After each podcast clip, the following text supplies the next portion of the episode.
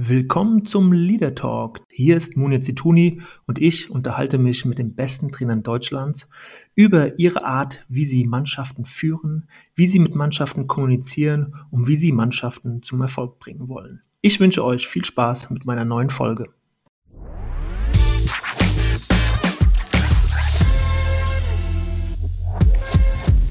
Ja, und ich freue mich auf eine neue Ausgabe vom Leader Talk heute mit einem wirklich besonderen Gast, Norbert Elgert, eine Legende im Trainergeschäft seit 25 Jahren, der Nachwuchschef beim FC Schalke 04. Und ich freue mich auf ein spannendes Gespräch über die Ausbildung von Spielern, aber auch über die Ausbildung von Trainern. Ich freue mich, dass Sie dabei sind. Hallo, Herr Elgert. Hallo, Herr Zitoni. Erstmal äh, von meiner Seite aus äh, herzlichen Dank äh, für die Einladung zu diesem Talk, zu diesem Gespräch. Und natürlich auch danke für die positive Vorstellung meiner Person.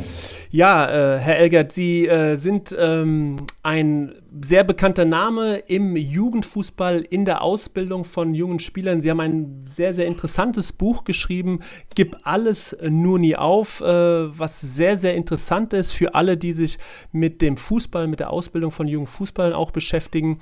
Und Sie haben 1996 begonnen, ähm, hatten aber vorher äh, auch einige Stationen im Herrenbereich, bevor Sie sich beim FC Schalke 04 auf die Arbeit mit jugendlichen Spielern konzentrieren. Welche Rolle hatten denn diese Jahre? Wo Sie beim FC Rade oder in Dienstlagen hineingeschnuppert haben? Wann haben Sie denn gespürt, dass Sie äh, ja, das Trainerdasein auf jeden Fall ähm, in Ihr Leben reinholen wollen? So will ich es mal ausdrücken.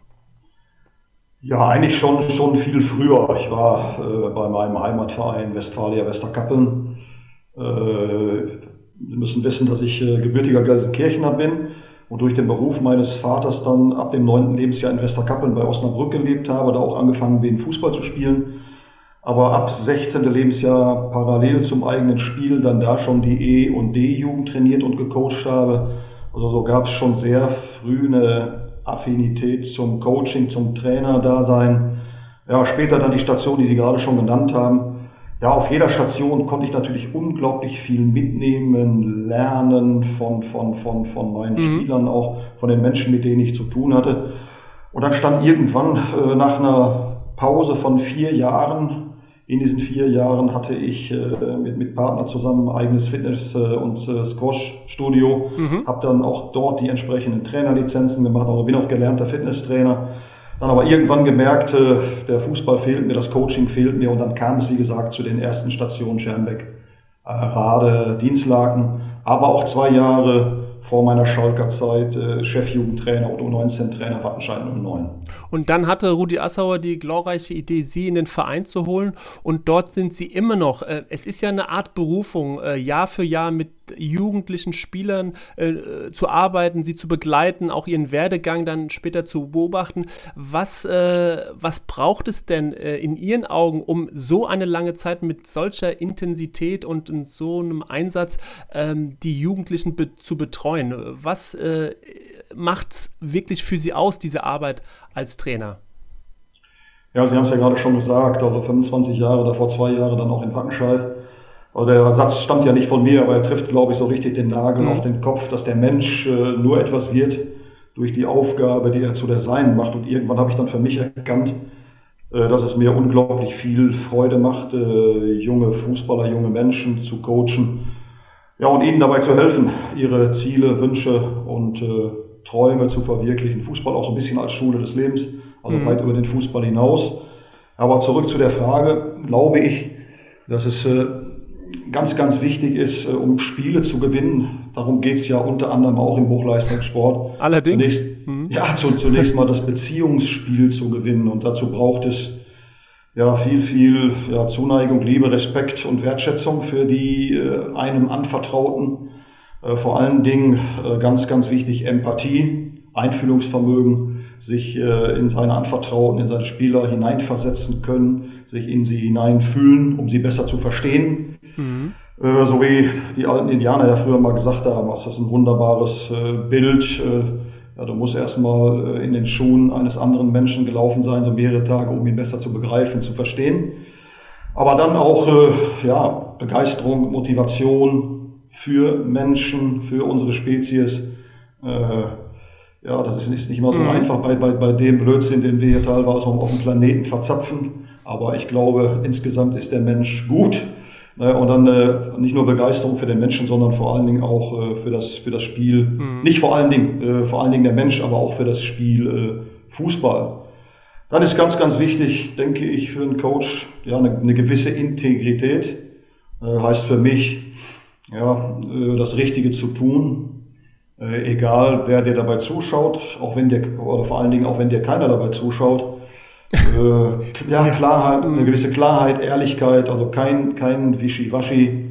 Ja, also so nur einige wichtige Punkte, aber der wichtigste Punkt, wenn Sie mich jetzt festnageln würden, mhm. sicherlich Empathie. Hm. Das heißt, ähm, um Menschen zu beeinflussen, Menschen zu führen, zu inspirieren, muss man die Menschen lieben. So höre ich das daraus. Also es braucht im Umgang mit einer Gruppe, mit Menschen einfach dieses Gefühl, ähm, gerne mit ihnen zusammen zu sein, äh, etwas in ihnen zu sehen, äh, was daraus zu ziehen, wenn sie sich auch weiterentwickeln. Also so eine grundsätzliche Liebe zu Menschen höre ich daraus. Ja, ich finde, da ist ja nichts Falsches dran. Der Begriff Liebe muss da nur richtig verstanden werden. Also so unter Wertschätzen, mögen. Mhm. Äh, ja, ich, ich, glaube, das ist, das ist ganz, ganz wichtig, denn die, die Spieler merken, ob du sie magst mhm. oder nicht, ob du sie wertschätzt oder nicht. Und wenn sie merken, dass du das nicht tust, dann wirst du sie nicht erreichen. Und wenn du sie nicht erreichst, dann kannst du deinem Auftrag auch nicht nachkommen, nämlich äh, ja, zu coachen, sie dahin zu bringen, wo sie vielleicht hin möchten. Und, mhm. und, und äh, ja. Ja, ist ein wichtiger Punkt äh, mit der Wertschätzung, äh, fällt mir ein, äh, Feedback beispielsweise, was ja auch ein sehr, sehr wichtiges Element ist in der Mitarbeiterführung, aber auch natürlich in der Fußballmannschaft. Und ähm, da ist es ja genau das Gleiche. Also, wenn du einem Spieler, einem Menschen ein Feedback gibst, aber du hast null Wertschätzung für diese Menschen, dann musst du es an der Stelle eigentlich sein lassen, weil das Feedback keinerlei Auswirkungen hat. Also, ich sage auch immer meinen äh, Klienten, wenn du keine Wertschätzung für einen Menschen hast, dann vergiss es mit dem Feedback, weil dann willst du was anderes ausdrücken, aber kein Feedback. Äh, teilen Sie diese Meinung? Zu 100 Prozent. Also, wenn, wenn du einen Menschen nicht erreichst, dann wirst du ihn auch nicht öffnen können. Mhm. Und wenn jemand sich nicht, äh, dir, nicht, dir nicht öffnet, dann kannst du auch nichts hineinfließen lassen. Das ist wie, wie ein Gefäß, ja. das, das, das verschlossen ist. Da kannst du dich noch so bemühen. Das, das geht mit Gewalt gar nicht. Das, das geht, glaube ich, nur über, über, die, über die rechte Gehirnhälfte, nicht über die linke, über die Verstandenshälfte, mhm. sondern, sondern ausschließlich äh, ja, über, über über Coaching, über Vertrauen, über Respekt, äh, mhm. über, über auch über, über Wertschätzung und so mhm. weiter. Ich verstehe es auch so, dass die Liebe sozusagen die Basis ist für eine gute Beziehungsebene, die Wertschätzung, auf der man dann auch weiterarbeiten kann, weil nur die eine Richtung bringt äh, die, die Spieler gerade nicht wirklich dann am Ende zu einem ähm, erfolgreichen beruflichen Leben auch. Das macht sie vielleicht zu guten Menschen, aber es braucht natürlich auch den anderen Pfeiler, nämlich Konsequenz, äh, äh, auch eine gewisse Direktivität, äh, eine gewisse Strenge auch. Also es braucht ja beide Pfeiler, also diese Liebe als auch die Konsequenz. Ja, die Konsequenz ergibt sich ja schon äh, auch aus den äh, etwaigen Zielen. Also so ein Fußballclub wie zum Beispiel der FC Schalke 04 äh, hat, hat, hat natürlich große Ziele und was unsere Arbeit betrifft, möchte man natürlich, dass wir so spielisch, viele Spieler wie möglich mhm. aus den eigenen Reihen in den Profifußball bringen. Dann hat das Team natürlich auch entsprechende Ziele und der Einzelne hat meistens, meistens das Ziel, Profifußballer zu werden. Und aus, aus diesen drei Zielen ergibt sich dann natürlich auch entsprechend konsequentes Handeln, mhm. was, den, was den Jungs natürlich auch äh, vermittelt werden muss. Und äh, ich glaube, dass ein guter Coach ja äh, immer wieder schauen muss, dass er seine Spieler dabei erwischt, ja, wie sie etwas gut machen, wie sie etwas richtig machen, um das zu verstärken. Also catch them äh, being mhm. good. Aber die andere Seite, Schwächen, Schwächen gehört natürlich auch dazu. Und da ist ganz, ganz wichtig, was Sie gerade sagten, das Wort Feedback. Äh, Feedback ja, bedeutet ja eigentlich nur Rückkoppelung, äh, Feedback zur Leistungsverbesserung. Und darüber sprechen wir natürlich auch äh, vor der Saison zwischendurch immer wieder in, in, Mannschaftsgruppen und Einzelgesprächen, dass alles, was wir tun, bei allen Fehlern, Schwächen, die wir natürlich auch äh, als Trainer selber haben, aber äh, einem Ziel dient, ihnen mhm. dabei, zu, dabei zu helfen, dorthin zu kommen, wo sie hinwollen. Mhm. Und dazu gehört eben Feedback dann eben auch in beide Richtungen. Ermutigung aber deutlich mehr als, äh, als, als äh, ja, Einschüchterung sowieso nicht.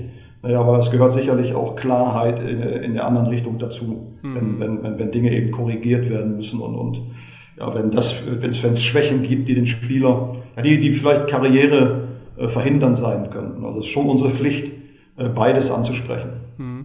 Und jetzt haben Sie natürlich äh, eine große Erfahrung äh, gesammelt. Wie sieht es denn aus mit der Fähigkeit der Generation, Feedback anzunehmen? War die Haltung früher eine andere? Eine bessere? Oder sagen Sie, es ist ganz individuell, es kommt darauf an? Oder spüren Sie schon, dass die aktuelle Generation es vielleicht ein bisschen schwerer hat, Kritik anzunehmen, weil doch viele auch gesellschaftlich jetzt gesehen im Kokon groß werden, äh, viel verhätschelt werden, es ist ein gewisser Wohlstand da und es fr früher vielleicht ein bisschen einfacher war, äh, Wahrheiten zu sagen. Wie ist da so Ihr Empfinden? Früher, früher hat eigentlich zu meiner Zeit, als ich Spieler war, gar, keiner groß danach gefragt. da gab es es gar nicht, okay. Ich, mhm. ich, doch, die Kritik, die gab es schon, aber die war, war in der Regel sehr einseitig. Nee, zwischendurch mhm. sind wir sicherlich auch mal gelobt worden, aber da hat man sich früher, glaube ich, äh, und da mache ich den Trainern von früher auch gar keinen Vorwurf. Die Entwicklung war nicht so, man war anders groß geworden, anders geprägt. Aber es ist heute eben tatsächlich so, dass wir schon, schon äh, ja, in Deutschland äh, im Normalfall, das betrifft ja leider, leider nicht alle Menschen, aber es den meisten Menschen, was hier unsere Jungs betrifft, auch schon äh, sehr, sehr gut geht. Äh, dass man, dass man, ich will jetzt nicht sagen, im Paradies lebt, aber die Kühlschränke sind voll, äh, wir haben alle ein Dach über dem Kopf Ne, und die Grundbedürfnisse sind, sind, sind, sind sehr, sehr stark abgedeckt. Und äh, es ist schon so, dass äh, die Kritikfähigkeit nachgelassen hat. Mhm. Aber wenn man, wenn man es entsprechend verpackt, und es geht ja darum, dass es rüberkommt, äh, wenn man das entsprechend verpackt, zum Beispiel äh, mit der, mit der Sandwich, äh, ich will jetzt bei Menschen nicht von Taktik sprechen, aber wenn man, wenn man, wenn man, wenn man jemand ja, einen Tipp geben will, wenn man jemand ein Feedback geben will, was vielleicht auch mal etwas schärfer ist, was sein muss, wo, wo er eben ja. sich in einem Bereich bewegt, wo er nicht so gut ist, wo er sich unbedingt verbessern muss, habe ich die Erfahrung gemacht, wenn man dann ein Lob vorausschickt, ein begründetes Lob natürlich, da darf kein Honig sein, oder ein mhm. Mensch zum Beispiel, da, da, das hast du unglaublich gut gemacht, mhm. da bist du klasse, äh, obwohl in dem Bereich, du da, da musst du unbedingt noch zulegen, um wirklich deine Ziele zu erreichen, sind die Spieler nach wie vor offen dafür. Aber der Alltag ist natürlich nicht so. Es ist natürlich manchmal im Training, da kannst du nicht nur streicheln, es ist auch, mhm. Wir leben in einer, in einer Welt, die nicht ganz einfach ist. Und da müssen die Spieler auch darauf vorbereitet werden. Und Profifußball ist schon auch ein äh, hartes Geschäft, da geht es zur Sache. Und darauf, auch darauf müssen sie vorbereitet sein. Also im Training zwischendurch, äh, dann haben wir auch nicht Zeit, komm mal eben durch, ich möchte mal eben Feedback geben, da knallt es dann eben auch mal richtig situativ. Aber das hat dann eben auch was wieder, ja, Feedback und Situatives führen, überlappen sich da auch schon wieder ein bisschen. Mhm, mh. Und äh, das geht ja alles auch in den Bereich äh, Mentalität. Es ist ja gerade auch ein großes Thema in, in Deutschland, der Nachwuchs, äh, die Mentalität. Es fehlen Mentalitätsspieler. Ähm, jetzt haben Sie mehrere Generationen an, an tollen Spielern begleitet. Wie fördern Sie denn äh, so etwas wie Mentalität? Ähm, wie kann man sowas äh, steigern oder wie kann man sowas äh, beim Spieler ähm, fördern? Äh, Gibt es da ein Rezept für?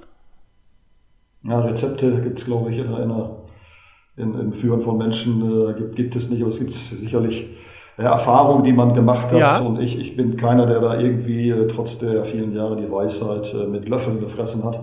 Also ich weiß da eher, dass ich nichts weiß und den einen oder anderen Ansatz, habe ich definitiv. Äh, schon allein der Begriff Mentalität ist ja nicht ganz einfach, ne, den zu übersetzen. Also da gehören ja viele Begriffe dazu. Einstellung, Leidenschaft, mhm. äh, Gier, Hunger äh, nach Erfolg, Siegeswille, Durchsetzungsvermögen, Kampfgeist, Eigenmotivation. Äh, ich glaube, der Begriff, der englische Begriff, englisch-amerikanische Begriff Grit, der gibt es, glaube ich, am ehesten her. Das heißt, dass man einfach den nötigen Biss hat. Mhm. Und um den nötigen Biss zu haben, entweder hast du ihn schon, äh, vermittelt bekommen, bist du schon entsprechend geprägt worden über dein Elternhaus, Kindergärtner, Lehrer, äh, Freunde, Verwandte, Großeltern. Aber man kann da natürlich auch, wenn es nicht so ausgeprägt ist, entsprechend zulegen. Und dazu brauchst du vor allen Dingen, dass, äh, dass, dass du mit der Zeit einfach ja, Einstellung ent entwickelst. Ne? Dass ich, ich, äh, Talent ist wichtig. Wem sage ich das? Talent ist, das ist wichtig, mhm. aber stell, stell dich nur in die Tür. zum, zum Profifußball, aber erste Eigenschaften, die Einstellung, Anstrengungsbereitschaft, äh, hinfallen, wieder aufstehen, Ausdauer über einen langen Zeitraum. Zeitraum bringen dich dahin durch und das, das, das, dazu musst du eben entsprechende Erfahrung sammeln. Also die Jungs müssen auch äh, verstehen, dass, dass, sie, dass sie nicht nur ein Talent brauchen für die Sportart, sondern vor, vor allen Dingen auch ein Talent brauchen, Hindernisse und Schwierigkeiten zu überwinden. Und äh, da ist es wichtig, dass wir es ihnen nicht zu leicht machen. Ja. Viele Spieler, viele Spieler, die zu früh gehypt werden, und wo man schon mit 13, 14, 15 sagt, das ist der kommende Messi und, und lobt sie eigentlich nur für ihr fußballerisches Talent. Da machen wir, glaube ich, in der Erziehung insgesamt einen Riesenfehler. Mhm. Also ich halte ich halte es schon für wichtig, dass man sagt, Mensch, gefällt mir, wie du Fußball spielst, toll. Aber viel wichtiger ist, dass man sie für, für Anstrengungsbereitschaft, äh, durchhalten, Gas geben, oh Entschuldigung, Gas geben, der Begriff weg. Man muss heute so vorsichtig sein, streichen Sie bitte. Aber sich anstrengen, ähm, so die, die, also die Mentalität zu entwickeln, da sind wir wieder bei Mentalität, äh, jeden Tag alles rauszuhauen, so nach dem Motto, äh, sei jeden Tag der Beste, der du sein kannst, um in Zukunft der Beste zu werden, der du werden kannst. So. Mhm. Äh, heute, heute besser als gestern, morgen besser als heute, übermorgen besser als morgen und so weiter. Hört sich alles sehr einfach an, ist es nicht, weil jeder Mensch natürlich auch wieder einzigartig ist, aber sie müssen lernen, sich zu behaupten, sich durchzusetzen Sie müssen äh, Widerstände überwinden und so weiter. Der gehört ja auch eine Konfliktbereitschaft vom Trainer dazu, weil diese Leitplanken, äh, wie Sie es eben auch sagen, äh, die müssen ja da so gesetzt werden, dass der Spieler ja dann tatsächlich auch Dinge dazulernt und man ihm es nicht so einfach macht. Das heißt, man muss dann auch bereit sein, vielleicht einen gehypten Top-Talent dann mal äh, auch Maßnahmen zu ergreifen, die er, das Umfeld von ihm nicht so toll findet und äh, dadurch dann vielleicht einen Lerneffekt zu erzielen. Also äh, meinen Sie das mit, mit Erfahrung sammeln, dass dann aber auch äh, von, von einem Trainer wie Ihnen dann natürlich auch eine, eine, eine Aktion kommt, wo Sie dann auch, auch eine Reaktion erwarten? Ja, wenn der, wenn der Spieler in seiner Jugend äh, nicht mal gelernt hat, die Zugspitze zu besteigen oder den Mont Blanc, wie sollte dann hinterher auf den Mount Everest kommen? Das ist der Profibereich nun mhm. mal. Mhm. Und diese Widerstände, die ergeben sich automatisch. Und wenn wir ihnen da alles aus dem Weg räumen, dann werden sie den Anforderungen hinterher im Profifußball nicht standhalten. Sie werden dort wegbrechen. Also ich habe vor kurzem mit einem Trainerkollegen gesprochen, Namen werde ich da natürlich nicht nennen, mhm. äh, auch aus dem U19-Bereich, äh, der sagte mir, die und die Spieler darf ich nicht auswechseln. Direktive. Natürlich sagen, das, damit, damit, verhindern, damit hilfst du diesem Spieler nicht. Mhm. Du, du verhinderst ihn, denn, denn wenn er den Spieler auswechselt, oder wenn ich mal einen Spieler ausgewechselt habe, die Geschichten haben wir gestern das großartige Spiel wieder gesehen von Leo Sané. Mhm. Äh, das sind ja alles so, wie ich ihn damals mal ausgewechselt habe in einem A-Jugend-Bundesligaspiel, wo er schon zum Profi gerade gehörte. Da ging es ja nicht darum, ihm irgendwie aufzuzeigen, wer hier das Sagen hat, wer der Boss ist, sondern es war ja einfach eine unschätzbare Lernerfahrung für ihn, was er heute auch so sieht, damals auch nicht so gesehen mhm. hat, was er heute auch so sieht. Und äh, wenn du Trainern dann sagst, den darfst du nicht runternehmen, dann kann der spielen, wie er will. Und das ist der vollkommen falsche Ansatz, mhm. gerade, gerade von, den, von, von den Hochbegabten oder die auch schon mal bei den Profis trainieren äh, kann man ja minimal äh, die gleichen 100% Einsatz erwarten wie von den anderen auch. Und ich glaube, das ist eben dann die Schwierigkeit, dass die Spieler dann das Geschenk erkennen, was da drin liegt. Äh, mhm. Das ist halt verpackt, ist nochmal verpackt und hat noch ein Schleifchen. Das Schleifchen sieht gar nicht so schön aus, aber am Ende ist es ja ein Geschenk eigentlich, äh, das nur äh, richtig aufgemacht werden muss. Ja, wir sprechen aber darüber. Ich glaube, dass mhm. Äh, Kommunikation äh, wichtiger ist denn je. Das war es früher, aber in der, in der, in der heutigen Welt mehr denn je. Und da werde ich auch einen Teufel tun, auch als erfahrener Trainer oder der den ein oder anderen Erfolg schon gehabt hat, sich auf diesen Dingen auszuruhen oder zu meinen, so jetzt äh, müsste ich meine Spieler nicht mit einbeziehen. Also die Kommunikation ist da enorm wichtig, dass man äh, Maßnahmen auch erklärt. Nicht immer, mhm. denn manchmal muss man sie dann einfach auch ein bisschen ja, in, ihrem, in, in, in ihrem Saft schmoren lassen dann auch. Äh, müssen das auch mal selber mit sich ausmachen, dann das Zeit haben, sich Gedanken zu machen. Aber in der Regel sprechen wir über solche Dinge. Zum Beispiel damals haben wir dann auch, habe ich zu Leroy auch gesagt, pass auf, Das war jetzt äh, nicht, weil ich dich ärgern will oder weil ich dich nicht mag, ganz im Gegenteil. Mhm. Äh, aber äh, nimm was mit, wenn du hier auf den Platz gehst und trägst hier äh, unser Trikot und äh, spielst für eine Mannschaft, äh, für Schalke 04 oder egal für welchen Verein, dann erwarte ich nicht mehr oder weniger von dir als 100 Prozent. Du darfst Fehler machen, du kannst auch schwächere Spiele haben, aber du darfst nichts zurückhalten, was deiner Mannschaft, was deinem Club helfen könnte. Und ähm, jetzt arbeiten Sie auf Schalke. Schalke steht äh, ja für eine Stadt, äh, steht für eine Kultur, äh, für eine Vision. Das spielt sicherlich auch eine Rolle und hat auch immer eine Rolle gespielt, weil, weil Sie sind, glaube ich, selbst auch äh, ausgelernter Schornsteinfeger. Äh, sie, sie glaube ich, ähm, kennen äh, alle Seiten des Lebens und auch die Schalke-Fans äh, äh, erwarten das so ein bisschen. Das heißt, es geht ja auch ein bisschen um Wertevermittlung und, und ein Spieler, der es, glaube ich, in Schalke schaffen will, der muss das auch äh, verinnerlichen. Das geben, versuchen Sie mitzugeben, ähm, aber ähm, ist die Wertevermittlung heute wichtiger denn je? weil es vorher, früher allein dadurch, dass äh, ja auch das ähm, lokale ähm, Umfeld, äh, man hat meistens Spieler aus der Region gehabt, heute ist es alles nationaler, internationaler, muss es heute noch mehr um Wertevermittlung gehen als früher, um die richtigen Spieler für den Verein nach oben zu ziehen? Ja, zunächst einmal muss ich, muss ich aufklären, dass äh, wird oft falsch rübergebracht, aber das, das liegt aber nicht an Ihnen, Herr Zito, die haben einfach übernommen bin ich nicht gelernter Schornsteinfeger. Ach, schade. Okay. Ah, mein Vater war Bezirks Schornsteinfegermeister und ich ja. habe dann äh, nach der mittleren Reife bei ihm eine Lehre angefangen, wo ich auch schon richtig ran durfte, musste, wo mir, nicht, mir nichts geschenkt wurde, äh, aber wo ich vor allen Dingen aber auch Zeit hatte für mein Fußballtraining. Also das hat er mir dann schon genehmigt äh, und habe dann aber nach einem Jahr abgebrochen, weil der Berufsschullehrer äh, das war damals die Berufsschule in Dülmen, mich nicht mehr zweimal in der Woche zum Training fahren lassen wollte. Das war Blockunterricht mit Übernachtung. Oh. Ja, ich habe auch meine Fehler gemacht. Also ich habe dann einfach die Lehre abgebrochen, war natürlich zu Hause ein Riesentheater und keiner war begeistert. Aber kurz, kurz danach kam dann das erste Angebot von Schalke 04 äh, mit 18 damals unter Max Merkel als Trainer. Also, dass dann aus mir trotzdem noch ein bisschen was geworden ist. Also, ähm, vielen Dank an der Stelle, Herr Elgert, für die Aufklärung. Ähm, äh, Sie sind kein ausgelernter Schornsteinfeger. Uh, vielen Dank äh, dafür an der Stelle und äh, das nur äh, als Korrektur dann auch für Wikipedia demnächst.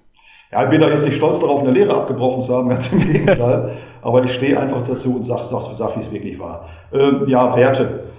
Also ich glaube, dass wir, egal wer führt, in einem Unternehmen, äh, Lehrer in der Schule, äh, egal ob im Beruf ausgebildet wird, Fußball ist ja auch ein Lehrberuf, oder Trainer, Coaches, äh, alle Führungskräfte, dass jetzt mal auf den Fußball bezogen dann, wir Trainer und Coaches gerade in dieser nicht ganz einfachen, hektischen Hochgeschwindigkeitszeit mhm. mehr denn je auch Vermittler von gesunden traditionellen Werten sein müssen und nicht nur Vermittler von Technik, Taktik, mhm. Kondition, mentaler Stärke und Teamgeist. Weil ich glaube, dass äh, gesunde Werte dem Einzelnen Halt und Orientierung geben. Und äh, was Gemeinschaften betrifft, äh, Familie, äh, äh, Vereine, äh, Mannschaften, Teams, ja, dass, dass gemeinsame Werte, gemeinsame Core Values ja, äh, zusammenschweißen können und auch das Wir-Gefühl stärken. Mhm. Und ähm, jetzt ist es so, äh, Sie haben es eben gerade gesagt, Sie, Sie sind selbst äh, bei Ihrem Vater eingestiegen, haben ein Jahr lang äh, ja, versucht, den Beruf des Schornsteinfegers zu lernen. Äh, aber nochmal zurück zu Ihrer Zeit. Ähm, Sie haben sicherlich äh, ja Ihre Werte auch auch mitgebracht äh, in ihr Leben, in ihr, ihre, ihre, fußballerische Karriere, aber auch in ihr Dasein als Trainer. Ähm, mhm. welche, welche Werte waren das denn vor allen Dingen, die Sie geprägt haben? Um mal einen ganz persönlichen Aspekt reinzubringen, Herr Elgert. Naja, ich bin definitiv in, äh, mein, in meiner Kindheit nicht im Luxus äh, groß geworden, aber wir hatten immer genügend zu essen und zu trinken. Wir hatten immer ein Dach über dem Kopf. Aber ich habe noch so Dinge erfahren, wie eben vier Kinder auf einem Zimmer. Mhm. Oder nachdem der Vater gebadet hat, durften die Kinder dann in die Zinkbadewanne nacheinander. Oder die Toilette äh, in einem größeren Haus äh, war für mehrere Familien draußen auf dem Gang. Also ich habe schon bestimmte Dinge hat man dann natürlich mitbekommen, die man auch nicht vergisst, die ich heute auch immer noch schätze. Bin froh, dass ich all diese Erfahrungen gemacht habe. Die haben mich schon äh, sehr geprägt und geben mir vielleicht noch etwas eher die Chance, äh, ja, meinen, meinen Spielern ja, gesunde Werte mitzuvermitteln, wofür natürlich in erster Instanz und in erster Linie äh, natürlich die Eltern zuständig waren und sind. Mhm. Und, und inwiefern hilft sowas? Also so eine, so eine Demut, so eine, so eine Bodenständigkeit, wofür hat es Ihnen geholfen? Wobei? Ja, weil, ja, wenn, wenn du dir dann im Leben mal was erarbeitet hast mhm. und äh, bis vermeintlich, also Erfolg definiert ja jeder Mensch anders. Jeder hat eine eigene Definition, aber du bist vermeintlich erfolgreich, dann hält dich das schon, schon, schon sehr bodenständig, äh, dann hält dich das schon ein bisschen zurück ne, und, und, und lässt, dich, äh, lässt dich niemals, niemals aufgeben, aber auch niemals abheben. Weil du weißt, dass es auch die andere Seite gibt. Also, es ging uns nicht schlecht, aber es war schon, schon äh, mhm. alles, alles andere als äh, einfach und hilft mir schon auch so ein bisschen dabei, den Jungs heute, ja, auch angehenden Profifußballspielern, wobei prozentual schaffen es ja äh, trotzdem die wenigsten, wenn sie auf dem Weg sind, wenn sie den Vertrag unterschrieben haben oder kurz davor stehen, zu sagen, äh, schätzt, schätzt das Ganze bitte richtig ein. Äh, da meine ich dann eben den Wert Demut, sei, sei selbstbewusst, sei mhm. durchaus stolz auf das bisher Erreichte.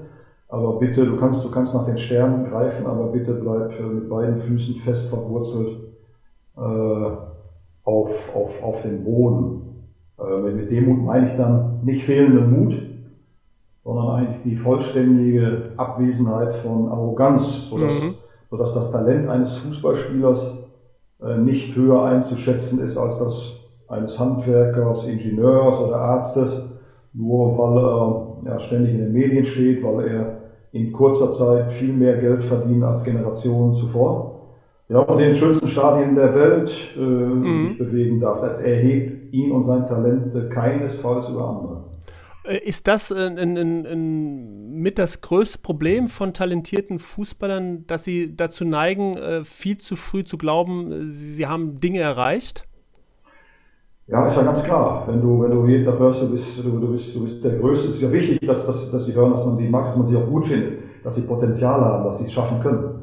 Aber wenn du zu häufig hörst, äh, wie hochbegabt du bist und, und, und wie toll, wie toll dich alle finden, äh, und es dir zu leicht gemacht wird und wenn du sehr früh berühmt bist, gehypt mhm. sehr, sehr früh äh, auch schon als Jugendspieler teilweise, äh, da gibt es Zahlen, die glaubt kein Mensch, äh, zu viel Geld verdienst, kann das natürlich äh, auch Motivation und Einstellung töten. Mhm. Ja, absolut.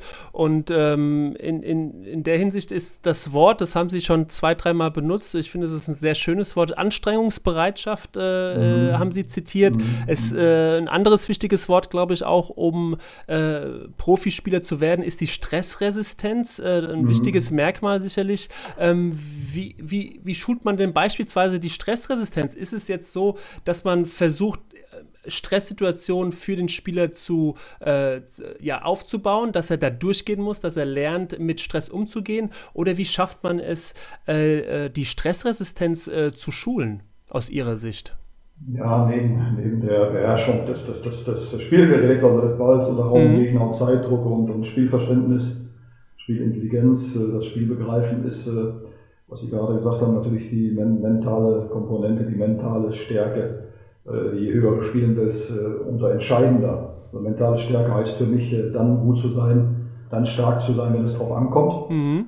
Und wenn du in die Arena hier einläufst, dann kommt es eben permanent drauf an, ob der Daumen eben hochgeht, das sind ja moderne Gladiatoren, ob der Daumen hochgeht oder eben der Daumen runter. Da musst du schon belastbar sein.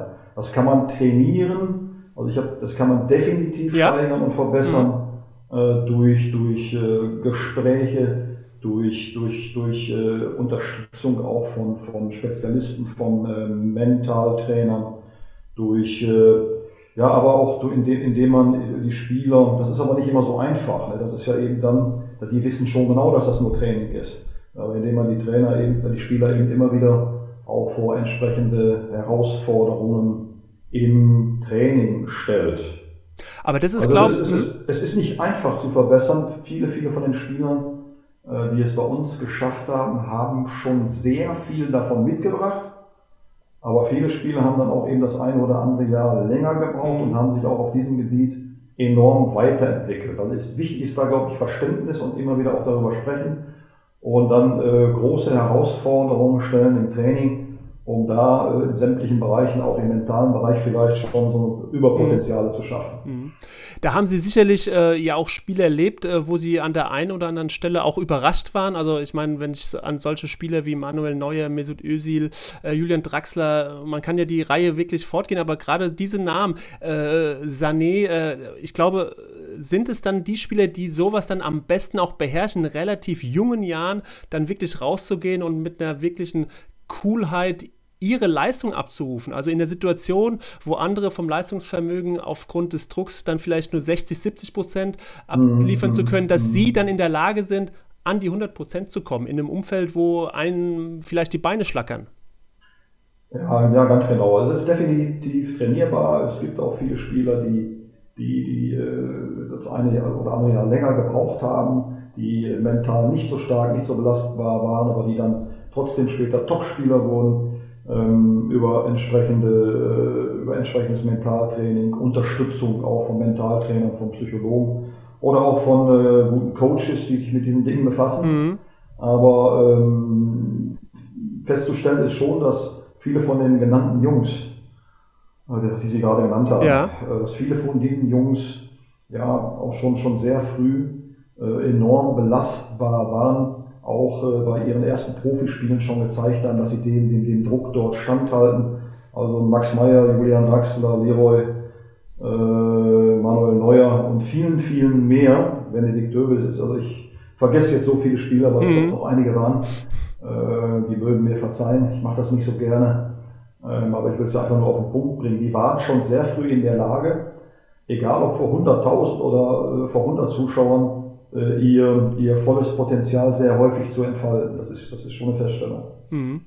Ähm, und an, an der Stelle fällt mir immer das Beispiel ein. Also, äh, ein Trainer hat dann mal gesagt, also du, äh, in einem wichtigen Spiel versucht die 100% zu erreichen, die ihr sonst im Training auch abliefern könnt. Und ihr müsst euch das so vorstellen, steig jetzt mal hier auf den Stuhl in deinem Zimmer, ne, zu Hause, wo kein Mensch zuschaut, steig auf den Stuhl und genau diese Übung musst du auch machen können, wenn dieser Stuhl an einem Abgrund steht, wo es 500 Meter in die Tiefe geht. Diesen Stuhl so locker zu besteigen, wie du es zu Hause schaffst, musst du auch in der Lage sein, an dieser Schlucht zu machen. Und das war für mich ein gutes Bild äh, auch, äh, um zu beschreiben, worauf kommt es denn an in so einer Situation samstags im Stadion. Das ist ein bisschen vergleichbar wie mit diesem auf den Stuhl steigen. Ne? Zu Hause fällt einem das sehr, sehr leicht, aber plötzlich in einer anderen Umgebung wird es zur größten Übung überhaupt. Ja, das ist ein super, super Beispiel. Äh, wir versuchen den Jungs natürlich dann auch immer wieder, wieder, wieder Hinweise zu geben, Beispiele zu geben, äh, Geschichten zu erzählen. Aber ich glaube, ein ganz, ganz wichtiger Hinweis ist immer wieder, dass äh, sie, ja, dass das, e, egal wo sie spielen, sie sind ja angefangen Fußball zu spielen, weil dieses Spiel unglaublich viel Spaß macht. Mhm. Weil es ganz viel Spaß und Freude macht. Und diesen Spaß darf man sich nie nehmen lassen. Auch leichter gesagt als getan, aber auch das kann man trainieren, kann man üben kann man sich darauf programmieren, dass der Spaß und die Freude immer größer bleiben als der individuell empfundene Druck. Und es ist, glaube ich, ganz wichtig, äh, dass man sich nicht zu sehr auf das Resultat fokussiert oder darauf fokussiert, äh, fehlerfrei zu spielen, mhm. keine, keine, keine, keine Fehler zu machen. Das, das geht genau, so wie Beachtung bringt Verstärkung. Mhm. Wer, wer, Angst vor Fehlern hat, das, das ist eigentlich der größte Fehler, den du machen kannst, die Angst vor Fehlern. Aber dass das machen eben viele, dass der Fokus einfach, einfach darauf geht, äh, ja, Spaß zu haben, aber das ist eben auch nicht immer nur Spaß, ist doch ein Beruf, und sich darauf zu konzentrieren und zu fokussieren, jede, also voll im Hier und Jetzt zu sein, konzentriert zu sein, zentriert zu sein, eine Aktion, mhm. eine Situation nach der anderen zu lösen, also die vielen Little Jobs für die Mannschaft einfach richtig, richtig gut zu machen. Denn wenn du zu sehr in dir bist, wenn du, also Fußball ist kein Spiel zum Nachdenken. Also die kognitiven Fähigkeiten mhm. unglaublich wichtig, wie ja, Wahrnehmung, Antizipation, mhm. Kreativität, Spielintelligenz, was haben wir noch, Arbeitsgedächtnis, Aufmerksamkeit, unglaublich wichtig. Aber antizipieren, Und das Spiel lesen ist ganz was anderes als grübeln auf dem Platz. Was mache ich denn gleich, wenn ich den Ball kriege? Das funktioniert Oder wenn ich nicht. Gleich, wenn ich gleich eine Chance habe, äh, hoffentlich schieße ich nicht daneben. Sondern mal wirklich in den Fokus zu gehen und jeden Moment, jeden Moment zu spielen. Das kann sicherlich auch äh, Spielern helfen, die sich, die sich zu viel Druck machen Mhm. und deswegen äh, selten ihr volles Potenzial abrufen können. Mhm. Absolut richtig, äh, Herr Elgert. Und an dieser Stelle möchte ich gerne ähm, entweder, entweder oder Rubrik mit Ihnen kurz durchspielen. Äh, fünf äh, Fragen an Sie, äh, können eins von beiden, beides oder auch keins nennen, äh, bisschen persönlicher auch. Ähm, eine Rubrik, die es seit drei, vier Sendungen äh, gibt und äh, die sich einer gewissen Beliebtheit erfreut. Ich äh, glaube, es wird Ihnen auch Spaß machen. Ich, ich fange mal an, Herr Elgert. Äh, Parkstadion oder Schalke Arena? Ja, beides. Parkstadion habe ich selbst äh, gespielt und mein erstes Bundesligaspiel auch gespielt. Und Arena ist natürlich schon, schon äh, ja, ein sehr besonderes, äh, tolles, modernes Stadion. Aber Park, ich würde sagen beides. Beides, okay. Straftraining oder Aussprache? Eher, eher Aussprache. Äh, Straftraining äh, habe ich noch nie gemacht, würde ich auch nie so nennen. Aber äh, es hat sicherlich auch bei mir Situationen gegeben, wo die Spieler dann, wenn sie im Spiel äh, zu wenig äh, gelaufen sind, das dann mal in einem, äh, in einem Lerntraining nachgeholt haben. ich wollte gerade fragen, Herr Elgert, wie Sie es denn nennen. Lerntraining ist, ist eine perfekte Beschreibung. Sehr schön. Ja, Straf, Straftraining mag ich nicht so. Also ich bin, bin kein Trainer, der bestraft. Aber es ist eben, ja, ist vielleicht ein anderer Ausdruck. Aber, ja, aber schön. schön. Aber über, überzeugen ist mir viel, viel wichtiger als, äh, ja. finde ich viel besser als solche Maßnahmen. Aber es ist sicherlich bei mir vorgekommen und kann, kann auch wieder vorkommen. Die 2006er Meistermannschaft A-Jugend oder die 2012er Meistermannschaft A-Jugend? Beide gleich. Die sind, sind für mich alle, egal, alle Mannschaften sind für mich gleich und mir gleich ans Herz gewachsen. Und der erste Titel in irgendeiner Form besonderer als der andere? Nein, auch nicht. 2002 DFB-Pokal sich mit der Mannschaft damals Wolfgang Ündü, Charles Taki, Christian Pander, Mike Hanke. Ja, schon sehr besonders, weil es mein erster, äh, mein, mein erster nationaler Titel mhm. war und der erste Titel einer Schalker U19 nach, nach glaube ich, nach 30 Jahren auch. Das war schon speziell, aber natürlich ist er im Nachhinein nicht besonderer als die mhm. Titel, die danach gekommen sind. Okay. Äh, Kapitän bestimmen oder wählen lassen? Kommt ganz auf die Gruppe an. Also Worauf kommt es denn da an für Sie? In der, in der Regel bestimme ich den Kapitän und auch den Mannschaftsrat, höre aber vorher schon gewaltig in die Mannschaft rein. Mhm. Äh, es gibt viele Dinge, die für, für das eine oder auch für das andere sprechen. Also ich habe mit dem Wählen im, im, im äh, U19-Bereich eher schlechte Erfahrungen gemacht. Mhm. Okay, also eher, eher bestimmen sozusagen. Ja, ja, aber schon, dass ich weiß, äh, dass ich damit auch den, den, den mhm. Nerv und die, die Gruppe auch treffe, dass das dann auch schon Vertreter sind, die von, wo die Mannschaft auch glaubt, ja, die, die, die werden das gut machen, die werden äh, nicht nur mit dem Trainer auskommen, sondern vor allen Dingen äh, gut mit uns. Mhm, okay. Und jetzt was ganz Privates, Amazonas oder Seychellen? Welches Urlaubsziel präferieren Sie? Seychellen dann eher.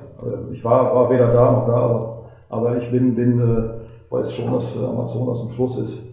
ja, und ein bisschen gefährlicher, ein bisschen abenteuerlicher, ja, aber Sie ja. würden es vorziehen, quasi so den, den Strandurlaub und äh, aufs, aufs äh, türkisfarbene Wasser zu schauen. Ich bin unglaublich gerne mit meiner Familie am Meer. Okay. Sehen Sie, dann haben wir das auch von Ihnen erfahren. Jetzt ist es so, Herr Elgert, ich kann mir vorstellen, dass gerade auch Trainerkollegen äh, von Ihnen im Verein Sie auch immer mal wieder um Rat bitten, auch Trainer, die äh, woanders arbeiten, die Sie kennengelernt haben. Äh, wenn Sie sich jetzt gerade auch so die jungen Trainer anschauen, die, die auch vielleicht bei, bei in Ihrem Verein gerade anfangen, was, was sehen Sie denn, äh, wo noch auch im Vergleich zu früher, was, was vielleicht fehlt oder was machen die auch vielleicht besser? Also wie sehen Sie diese neue Trainergeneration und wie versuchen Sie auch Einfluss zu nehmen? Was versuchen Sie ihnen denen mitzugeben? Ja, wenn, wenn jemand äh, auf mich zukommt und äh, mal Unterstützung möchte oder Rat haben möchte, dann mache ich das natürlich gerne. Ähm, ja, aber zu den Fragen. Ich, ich, ich glaube, dass äh, zu viele junge Trainer zu schnell ganz nach oben wollen, mhm. was natürlich Gründe hat. du bekommst mehr Aufmerksamkeit. Der finanzielle Faktor spielt natürlich auch eine Riesenrolle. Aber ich glaube, dass, dass, dass, dass man auf, bei Trainern genauso, dass sich jedes Talent nur durch Betätigung und Erfahrung dann auch entwickelt. Und so fokussieren sich viele Trainer. Das ist ein Thema, mit dem ich mich sehr stark mhm. äh, insgesamt befasst habe, aber auch in äh, meinem von Ihnen schon erwähnten Buch, Gib alles nur nie auf, ähm, sehr intensiv auch mit befasse, glaube ich, dass die äh, Jugendtrainer sich, ich weiß nicht, ob es jetzt immer noch so ist, äh, wir entwickeln uns ja in Deutschland auch weiter, der DFB ist da äh, schon, schon sehr aktiv und, und macht das auch richtig gut, fokussieren sich zu sehr, sagen wir mal, auf, auf, auf äh, die Spielidee, auf den Matchplan, dass solche Dinge zu sehr im Vordergrund stehen ja, und deswegen viele, viele Basics vernachlässigt wurden. Und mit Basics meine ich dann ganz einfach ja, die Technik, was ich ja vorhin schon mal gesagt mhm. habe, die Beherrschung des Spielgeräts äh, unter größtem äh, Gegnerraum Zeitdruck, äh, aber eben auch äh, das, das Spielverständnis, äh, die Spielintelligenz, ja, mhm. Spielverständnis dann eben ja, auf dem Platz äh, ja, zu erkennen, was da passiert, Situationen zu verstehen, ständig, äh, um es in der Sprache unserer Jungs zu sagen, online zu sein, ständig zu scannen, mhm. äh, zu sehen, was da passiert. Äh, dazu musst du natürlich spielen, spielen, spielen, spielen, häufig auch freispielen. Äh, und dass äh, das äh, sehr lange ein wenig vernachlässigt wurde und dadurch ja, haben wir vielleicht äh, ja, mehr Befehlsempfänger und Ausführer und Roboter auf dem Platz gehabt und die Kreativität, Intuition, Spielfreude ist ein bisschen unterdrückt worden. Aber ich glaube, das ist erkannt worden und, und, und äh, der deutsche Fußball ist schon dabei, das auch zu korrigieren. Mhm. Das heißt, Persönlichkeit schlägt Taktik, würden Sie so sagen, jetzt auch in Bezug genau auf dieses Thema, also dass es auf diese Beziehungsebene, auf das äh, Reinhorchen in der Mannschaft ankommt, auf das Wahrnehmen, auf das Kritisieren, auf das Loben und diese Spielidee und, und der ganze Hype um 4-4-2, 4-3-3 etc., äh, dass der äh, dieser, dieser Beziehung nicht gut tut. Also äh, habe ich das so richtig verstanden?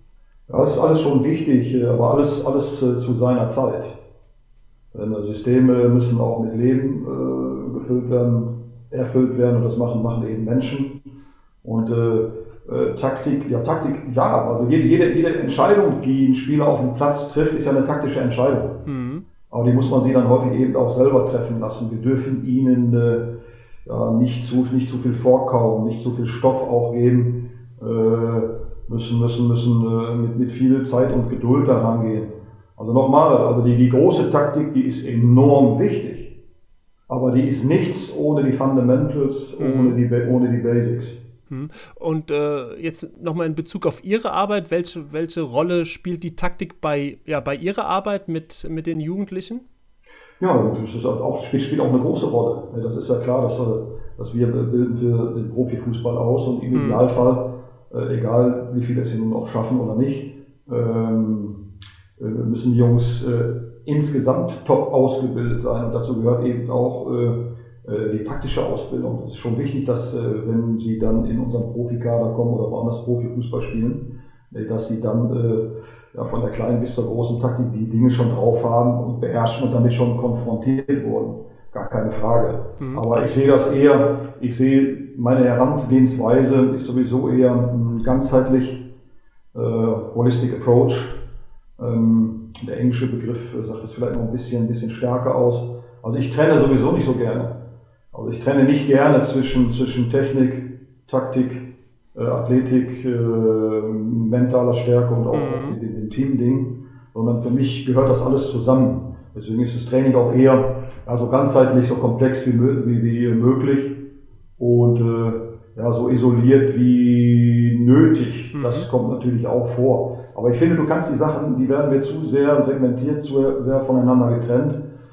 Also du brauchst ja auch für, für, für jede Aktion brauchst du, brauchst du, äh, ja, brauchst du zunächst mal eine taktische Entscheidung, musst eine Entscheidung treffen.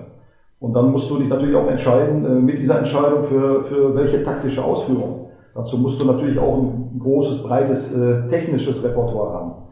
Aber womit führst du dann jetzt, äh, der Befehl, der Befehl kommt dann wieder aus dem Gehirn. Also mentale Komponente und Ausführen ist dann wieder der Körper, äh, also die Bewegung. Also das gehört alles zusammen. Das heißt aber nicht, dass wir nicht zwischendurch auch äh, ja, im Sprinttraining oder auch in anderen Bereichen auch mal isolierte Einheiten einbauen. Mhm. mhm. Ja, aber es, äh, dieser Holistic Approach ist, äh, ja, klingt äh, klingt nachvollziehbar und, und, ist ja auch tatsächlich so. Und, und äh, wenn es dann in eine Richtung zu viel gibt äh, für einen Bereich und die anderen Bereiche werden vernachlässigt, dann äh, geraten Dinge eben aus der Balance. Und das war ja auch dann Ihr mhm, Ansatz, mhm, äh, den, mhm. Sie, den Sie angesprochen haben, dass es bei dem einen oder anderen jungen Trainer vielleicht zu sehr um so eine ähm, ich kreiere das äh, spannendste Spielsystem der Welt geht. Ja, da geht's da geht's dann zu sehr ums Gewinnen. Und mhm. jeder Trainer ist Wettkämpfer und will auch gewinnen. Aber ich glaube, dass du auf Dauer dann erfolgreicher bist, äh, wenn du da einen anderen Ansatz hast. Mhm. Mhm. Also auch, auch, auch, der Trainer muss, um zu wachsen, Erfahrungen machen, muss seine, seine Fehler machen. Denn nur, denn nur, ich glaube, wie sagt man so, der Fehler macht sammelt Erfahrung. Und wer mehr Erfahrung macht, macht wahrscheinlich weniger Fehler. Aber ich mache immer nach wie vor noch genug davon. Äh, schöne Ableitung, Herr Elgert. Die, die, die, nehme ich auf jeden Fall mit. Äh, ist neu für mich in dieser Formulierung. Vielen Dank dafür. Äh, wenn, wenn Sie das jetzt so alles erzählen und auch diese, dieser holistische Ansatz, was, was hätte denn der, der Spieler Elgert von seinem Trainer gebraucht, um noch eine bessere, noch eine erfolgreichere Karriere zu machen? Wenn Sie diese ja. fünf Bereiche sehen. Ja, zunächst, zunächst einmal glaube ich, äh, wäre bei mir, aber das ist, ist einfach so. Also ich war, ich war von Geburt an äh, nicht der gesündeste. Also ich mhm. hatte schon bei der Geburt, also das macht mir heute nichts mehr aus, über solche Dinge zu sprechen, also bei der Geburt schon die äh, Schlinge um den Hals und die Hebamme musste, äh, ja, ja, musste schon eine Menge Gewalt anwenden im positiven Sinne, um mich wieder ins Leben zu holen. Also das schon, und da habe ich auch das eine oder andere mitbekommen, was was, was, was äh, auch körperlich nicht so gut war. Zum Beispiel eine ganz, ganz schwere Nierenkrankheit, wo eigentlich prognostiziert wurde, damit wirst du nie Leistungssport treiben können. Ging trotzdem äh, über Einstellungen und so weiter. Also Gesundheit wäre das Erste gewesen, sicherlich. Und von den Coaches bei größter Wertschätzung für alle äh, war, ja, waren so Dinge wie früher, wie Empathie, äh, eine persönliche Verbindung, Beziehungen aufbauen, mhm. äh, Wertschätzung. Äh, das kann ich aber auch nicht verallgemeinern, aber das war aber eben definitiv nicht so stark ausgeprägt aber was soll ich mir da im Nachhinein wünschen? Alles war, alles war gut, so wie es war und äh, macht uns ja zu dem, was wir heute sind. Alle, alle positiven und alle negativen Erfahrungen. Und äh, als Sie das gerade erzählt haben, auch mit der Schlinge, äh, Dieter Müller, äh, mit dem ich äh, mhm. befreundet bin mhm. und dessen Autobiografie ich auch geschrieben habe, der hat im Übrigen genau das Gleiche erlebt äh, zu seiner Geburt oh, und hatte oh. später auch eine nasse Rippenfellentzündung und musste ja auch mit 25 um das Ende oder mit 22 um das Ende seiner Karriere fürchten. Also zwei Parallelen einfach, die mir jetzt eingefallen sind und Sie sind ja quasi ähm, fast, ähm, fast gleich alt, glaube ich. Ähm, genau. Ich ja. also wirklich, wirklich spannend. Ja. Also also, ich, ich schicke Ihnen das Buch zu, Herr Elgert, und äh, wenn Sie es noch nicht gelesen haben, ja, machen wir. Ähm, ja, und wir sind schon äh, relativ am Ende, Herr Elgert. Ein, ein, spannendes Gespräch geht langsam zu Ende. Ähm, ich wollte, bevor ich auf meine allerletzte Frage komme, Sie nochmal äh, zum Thema Hierarchien in Fußballmannschaften fragen. Die sind ja deutlich flacher geworden und jetzt ist so flache, flache Hierarchie, da versteht jeder was anderes drunter. Und das äh, wollte ich Sie nochmal fragen, weil Sie natürlich auch seit sehr, sehr langem im Trainergeschäft sind. Wie beobachten Sie das und wie setzen Sie sowas um, wenn es heißt, naja, flache Hierarchien, das ist sozusagen ähm, im Moment das, wie eine Mannschaft auch geführt werden muss. Wie stehen Sie grundsätzlich zu diesem Thema und zu, diesem, zu der Entwicklung auch von Hierarchien äh, gegenüber? Ja, das ist auch für mich nicht ganz einfach äh, zu beantworten oder mit Leben zu führen. Also, also wie meiner, sehr. Zu meiner, zu ja. meiner Pro, ja, Entschuldigung, zu meiner nee, nee, erzähl, nee, nee, ich, ich, wollte Ihnen einfach noch eine Unterstützung geben. Äh, legen Sie los. Zu meiner Profizeit nannte man das ja früher und den Begriff, den fand ich richtig schlimm, Hackordnung. ja, äh, gut, dass Sie das mal an der Stelle sagen. Ja. nee, Hackordnung, da halte ich gar nichts davon. Aber äh, flache Hierarchien, und äh, Hierarchien überhaupt äh, halte ich durchaus für sinnvoll, weil wir haben es ja mit äh, Einmaligkeiten zu tun, mit Individuen zu tun. Und da ist natürlich wichtig, dass unsere Spieler wissen, dass jeder, jeder mit seinen Stärken und Besonderheiten äh, genauso wertgeschätzt wird wie, wie der andere. Aber es gibt natürlich auch äh, unsere Aufgabe als, als gerade in der Ausbildung oder wenn du ausbildest im Allgemeinen, heißt so ein bisschen wie the Teaching Young Leaders also, also wirklich mhm. äh, ja, junge, junge, junge Führer, junge Lieder, auch äh, Lieder ist besser, junge Lieder auch äh, äh, heranzuführen und auszubilden. Und da ist eben, da hat jeder eben auch äh, einen anderen Weg. Da ist der eine schon so weit entwickelt, der andere eher spät entwickelt, auch was Führen betrifft.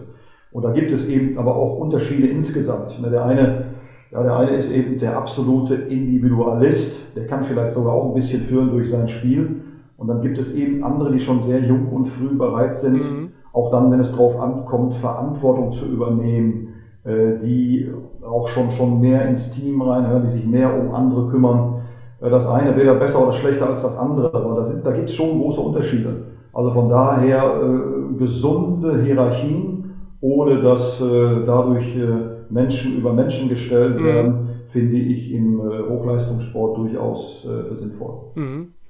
Ähm, welche Rolle hatten Sie denn äh, in Ihren Mannschaftsstrukturen inne damals, also als Sie ein bisschen älter waren, als Sie vielleicht in der Hackordnung auch äh, ein bisschen äh, nach oben gerutscht sind? Was waren Sie für ein Typ Spieler? Waren Sie der reine Individualist? Waren Sie äh, der Mannschaftsspieler? Waren Sie derjenige, der sich auch ein bisschen um die Belange von anderen Spielern gekümmert hat? Wie, wie haben Sie selbst getickt im, im Mannschaftsgefüge? Sagen wir mal so, wenn ich jetzt äh, selbst mein Trainer gewesen wäre damals, äh, dann hätte ich mir schon etwas mehr etwas mehr Teamorientierung gewünscht, gewünscht bei Norbert Oerger. Äh, aber wir lernen ja, der Mensch ist ja ein, ein, ein lernendes Wesen. Ja. Äh, wir, wir, wir, lernen ja dazu. Äh, ich war, ich war eher schon der Dribbler, der Individualist, der, der zwar in der Gruppe drin war, aber wenn ich das so in der Nachbetrachtung ja, beurteile, würde ich das heute anders machen, aber es ist, es ist eben, es war eben, wie es war und es ist, wie es ist. Also ich ja. war eher der, der Individualist. Okay. Und äh, Sie haben sich ja auch einen Job gesucht, wo Sie extrem viel geben, sich extrem viel kümmern. Von daher ist das, glaube ich, dann der Ausgleich äh, äh zu dem, wie Sie äh, vorher als Spieler agiert haben, Herr Elgert. Ähm, ja, und wir kommen äh, zur, zur letzten Frage schon. Ähm, und das ist immer die gleiche Frage. Äh, drei Trainer, die Sie besonders geprägt oder beeindruckt haben. Es kann ein Trainer sein, der Sie selbst trainiert hat. Es kann ein Trainerkollege sein. Ähm, welche drei Trainernamen fallen Ihnen denn da ein in loser Reihenfolge? Ja, das ist einmal mein Jugendtrainer, der leider äh, schon lange nicht mehr lebt, der Lothar Ratzlaff, das war mein Jugendtrainer in Westerkappeln. Aha, Lothar? Lothar, Lothar Ratzlaff. Lothar Ratzlaff? Mhm. Lothar Ratzlaff, ja, der ähm, mich dann in Westerkappeln noch als 17-Jähriger auch in der ersten Mannschaft noch, nee, nee nach, nee, nach meiner Nieren-OP, äh, nachdem ich dann mein Comeback in Westerkappeln nach meiner Schalk, ersten Schalker Zeit wieder gestartet okay. habe, in der ersten Mannschaft auch nochmal trainiert habe, der hatte unglaubliche Empathie. Es war ja ein kleiner Ort, das haben wir dann in der ersten Mannschaft später, war Verbandsliga, Oberliga, Format heute. Immerhin, der konnte, der konnte unglaublich gut Menschen führen, auch mit schwierigen Typen umgehen, so wie ich damals auch einer war. Aha. Von dem habe ich sehr viel mitgenommen im Nachhinein. Äh, Otto Rehagel, äh, zu dem ich äh, so eine sehr enge Verbindung habe, ähm, weiß ich noch, ich als, als junger Trainer zu Wattenscheider Zeit damals mal mich mit ihm treffen durfte. Da hat er mir mal eine Stunde Zeit gegönnt, als ich ihn damals gefragt habe, ähm, ja, was meinen Sie denn? Damals haben wir uns noch gesiezt. Ähm, ja, bin, bin ich jetzt, ich Norbert Elger, nicht viel zu sensibel für diesen Job äh, im Profibereich? Da hat er zu mir gesagt, äh, wissen Sie was, junger Mann? So wie Otto dann spricht, äh, äh, wir haben alle eine Seele und wenn sie nicht sensibel sind, dann können sie Menschen nicht führen. Aha. Interessant. Man muss dann eben schon sehen, dass man sich trotzdem mhm. so ein bisschen auch äh, ja, ein dickes Fell aneignet. Also die Sensibilität ist geblieben, das dicke Fell ist so ein bisschen, bisschen da, äh, könnte noch stärker sein, aber es ist wie es ist. Ja, und der dritte, der mir sofort einfallen würde, ist äh, der berühmte John Wooden, der Basketballcoach ja. Äh, aus, mhm. aus Amerika, der hat, glaube ich, immer nur UCLA, die, die kalifornische Universität in, Südkalifornien, da hat er, glaube ich, lebenslang gearbeitet, äh, hat nie, nie im Profi-Basketball gearbeitet, aber ist, das ist da so ähnlich. Äh, die Amerikaner haben ein ganz anderes System, dass seine, ja, sein Wissen und, und was er so von sich gegeben hat, das, das hat mich schon unglaublich geprägt und der ist immerhin äh, das Vorbild auch von, von, von ganz großen amerikanischen Trainern, mhm. Phil, Phil mhm. Jackson, Phil Jackson und so weiter. Äh, und glaube ich auch Coach of the Century geworden. also von dem haben Sie äh, sich inspirieren lassen. Extrem, äh, ja. Ja. Und äh, mit Otto Rehagel, um das nochmal richtig zu verstehen, da hat sich einfach eine Freundschaft entsponnen, die bis heute andauert und wo ein regelmäßiger Austausch auch stattgefunden hat und immer noch stattfindet. Ja, wenn mal irgendwas ist, mhm. wir telefonieren sicherlich zwei, dreimal im Jahr. Mhm. Ne, und und, und äh, also wenn, wenn ich mal einen Rat brauche, dann ist Otto auch jederzeit da und bereit. Äh, dann, dann, äh, und hatten Sie ihn selbst mal als Trainer, Herr Elgert? Oder? Nein, das habe ich nicht, aber ich, ich weiß, ich war ja damals meine, meine Zeit als äh, Assistenztrainer von Frank Neubart, damals in unserer Profimannschaft, das war ja auch eine wichtige Lernerfahrung mhm. für mich. Das war so eine, eine ja, äh, Schwangerschaft, neun Monate genau hat gedauert. Und äh, da hat Frank damals von ihm schon sehr, sehr viel erzählt, äh, wie Otto in der Lage war, äh, Menschen zu führen und, und wie er sich vor dem Spiel ja, in eigentlich einen, einen unglaublich ressourcevollen Zustand gebracht hat, die ganze Mannschaft. Ja, durch Taktik, aber auch dadurch, dass er dann sehr lustig sein konnte, Geschichten erzählt hat, wo die vor dem Spiel dann auf, auf dem Boden lagen, aber dann mit einer unglaublichen Stimmung und, und, und mit einem unglaublichen Geist auf den Platz gekommen sind. Also der Otto hatte das schon und der hat es immer noch drauf. Mhm, absolut, äh, eine große Trainerpersönlichkeit und vielleicht irgendwann schaffe ich es auch nochmal mit äh, Herrn Rehagel über so spannende Themen zu reden, wie wir es heute getan haben, Herr Elgert. Ähm, ich möchte mich wirklich äh, recht herzlich bedanken für, für diese knappe Stunde jetzt mit Ihnen. Trotz aller technischen Schwierigkeiten hat es wunderbar geklappt jetzt. Vielen, vielen Dank für Ihre Zeit, für Ihre Gedanken, für das Einlassen und äh, ich finde auch, was vor allen Dingen rüberkam, Ihre grundsätzliche Haltung zum Leben, zum Menschen, die ist äh, beeindruckend und äh, hoffe ich äh, inspiriert. Neben all den anderen wichtigen Aspekten der Trainingsführung, Trainingsgestaltung und Erfolge im Fußball ist das, glaube ich, ein Moment, der ganz, ganz wichtig ist und auch hervorzuheben ist. Vielen Dank. Herr Toni, vielen, vielen Dank noch einmal äh, überhaupt äh, für die Einladung und für, für die Chance, mit Ihnen so lange über doch so wichtige Themen sprechen zu dürfen. Das hat auch mir ganz, ganz viel Spaß und Freude gemacht.